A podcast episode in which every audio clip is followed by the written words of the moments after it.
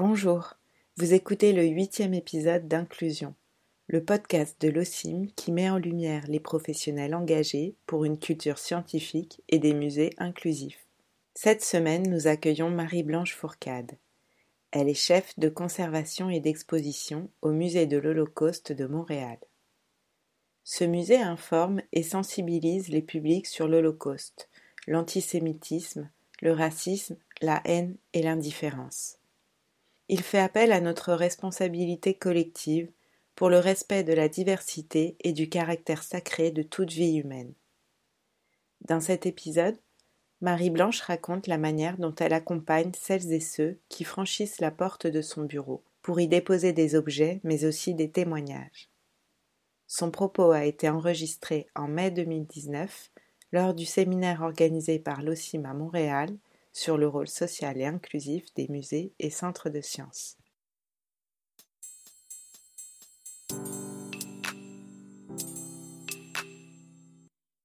Je rencontre quand même toutes sortes de gens au quotidien dans mon bureau, ce sont mes donateurs.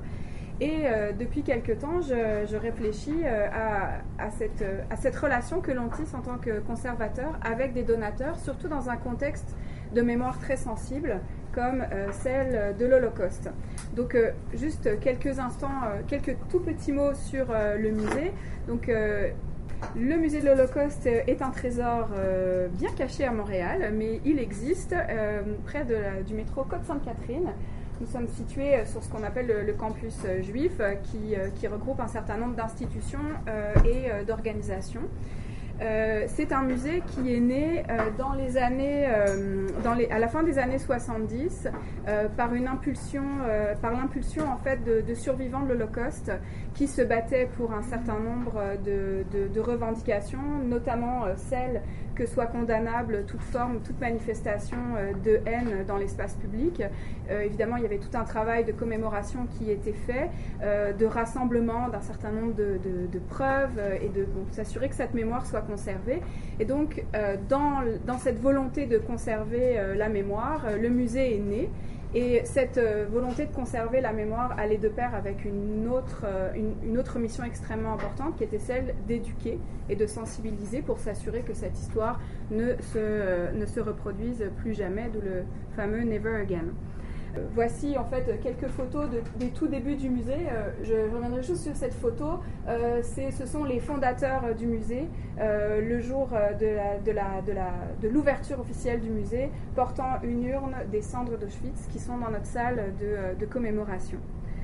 voici la mission de notre musée, donc informer et sensibiliser les gens de tous âges et de tous milieux sur l'Holocauste, ainsi que sur l'antisémitisme, le racisme, la haine et l'indifférence. Nous avons une collection d'à peu près 13 euh, 000 artefacts qui euh, sont principalement issus euh, des familles de survivants montréalais, donc de survivants, de familles de survivants montréalais. Et pour certains, les objets viennent de, soldats canadiens qui, ont, fait la guerre et qui sont venus avec quelques objets qu'ils nous, ont, ont donnés. Mais en grande majorité, ces objets viennent des familles de survivants, des survivants ou des familles de survivants. Euh, donc, euh, on nous donne des objets personnels, des objets du quotidien, des objets intimes, euh, des jouets, des, jouets de, l'enfance et de l'adolescence. Aujourd'hui, les survivants qui témoignent au musée, vous le comprendrez par un calcul très simple, étaient des enfants pendant l'Holocauste, des enfants cachés, ou en tout cas des enfants qui ont survécu. On reçoit beaucoup de papiers personnels, des documents d'identité, euh, des livres, des films, des meubles, des photographies, euh, des textiles. Euh, donc c'est une collection qui est assez, qui est assez riche. et je me suis intéressée en fait au travail que l'on fait en tant que conservateur, au-delà des aspects très techniques. parce que je reçois dans mon bureau donc des survivants ou des familles de survivants qui euh, souhaitent euh, que leurs objets, que leurs, euh, biens personnels se retrouvent dans notre collection et pour toutes sortes, et pour toutes sortes de raisons.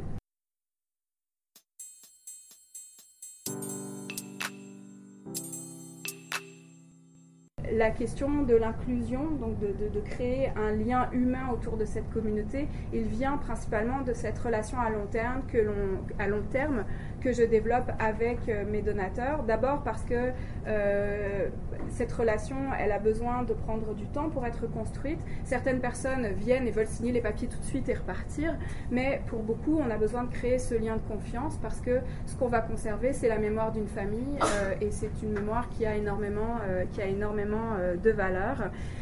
Et donc c'est un, un, long cheminement, on vient, on, me rencontre, on repart, on revient, parfois on revient une deuxième fois, on fait le tour du musée, on s'informe. Enfin bref, c'est un, un, parcours, euh, c'est un, une relation de, de, longue, de longue haleine. Et, et lorsque l'on vient déposer l'objet au musée, on fait un enregistrement.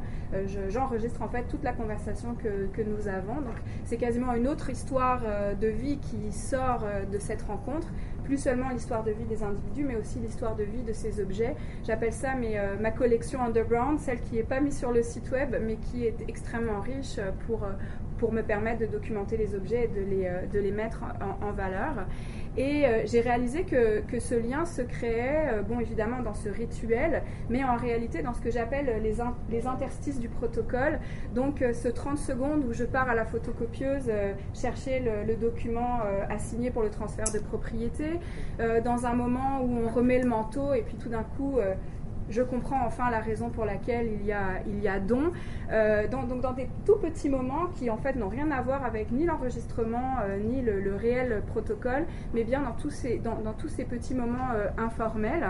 Et, j'ai réalisé en fait que ce travail de don n'était pas unilatéral parce qu'en réalité, en documentant la collection, en recevant ces objets, en recevant ces histoires, euh, et puis je vais vous en parler un petit peu plus précisément.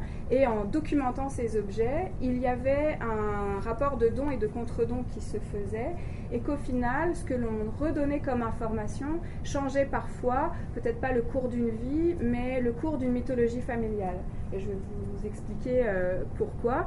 Euh, donc en accueillant ces objets, on accueille aussi des préoccupations, des inquiétudes, donc à savoir où ces objets vont se retrouver une fois les parents décédés.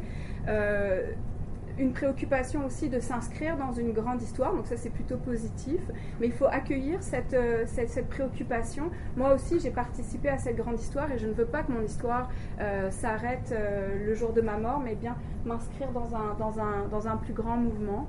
Euh, parfois aussi, on vient euh, réparer quelque chose. Et euh, justement, je, pense à un objet que j'ai ici en photo, le, livre de Christine. Donc, je vais vous parler de cet exemple-là en particulier. Donc, c'est une jeune femme d'origine allemande qui a épousé un Québécois, qui sont partis en vacances en Allemagne dans sa famille. Son mari québécois, très intrigué de voir ce livre, décide de, de, le ramener au Canada. Et, mais en même temps, se dit que c'est pas possible de garder un livre comme ça chez soi. Donc, euh, souhaite euh, le donner au musée. Donc, c'est le conjoint finalement euh, qui n'est pas propriétaire de ce livre qui pousse au don.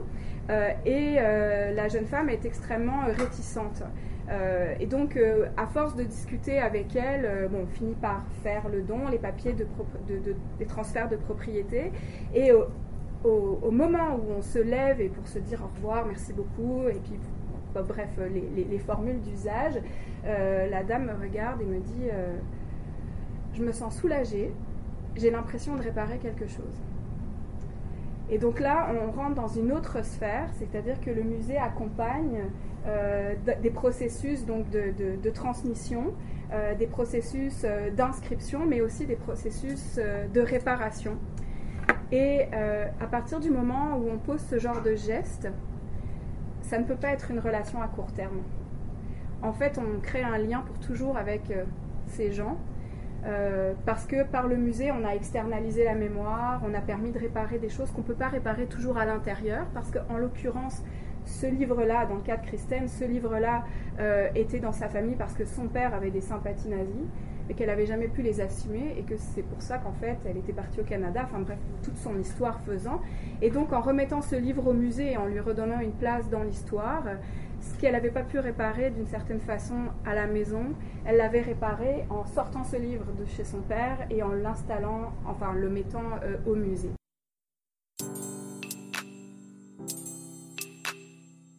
Dans certains cas, ce sont aussi euh, des objets, je, pense à cet autre exemple, euh, ce, monsieur euh, est venu nous apporter ses cahiers de, dessin et ses, journaux intimes qui, qui appartenaient à son père, mais vous savez, et je, suis persuadée que vous le savez, mais dans le processus de transmission de cette mémoire, il y a eu énormément de blancs, énormément de ruptures, et beaucoup de survivants n'ont jamais raconté leur histoire à leurs enfants ou l'ont fait de façon euh, très parcellaire.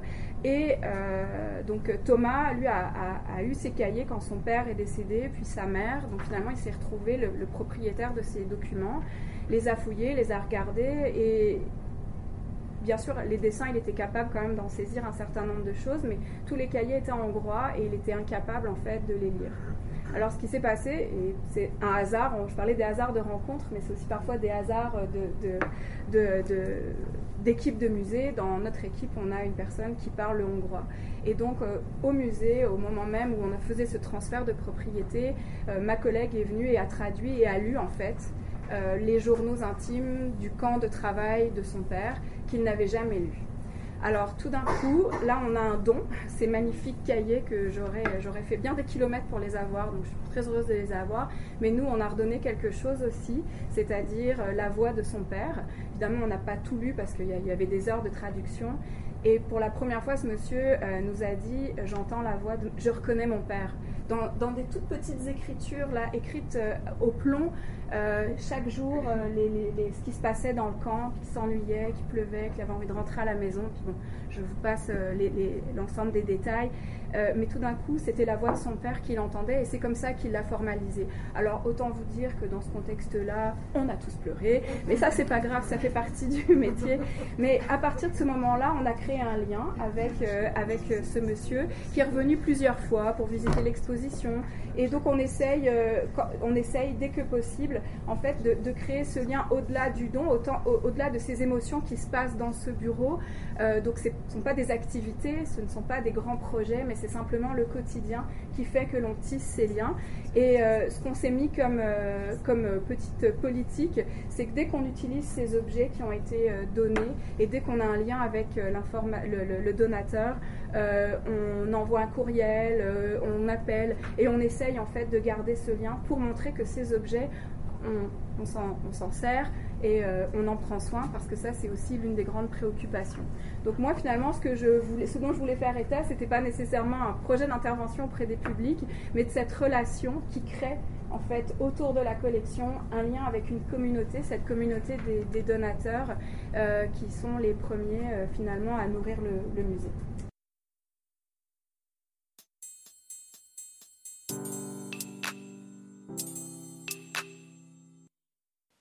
Merci infiniment à Marie-Blanche Fourcade d'avoir partagé les liens mémoriels et de confiance qu'elle tisse avec les donateurs accueillis au musée de l'Holocauste. Vous pouvez découvrir les ressources complémentaires à son propos et les précédents épisodes d'inclusion sur la plateforme en ligne OSIM à l'écoute des savoirs en allant sur podcast au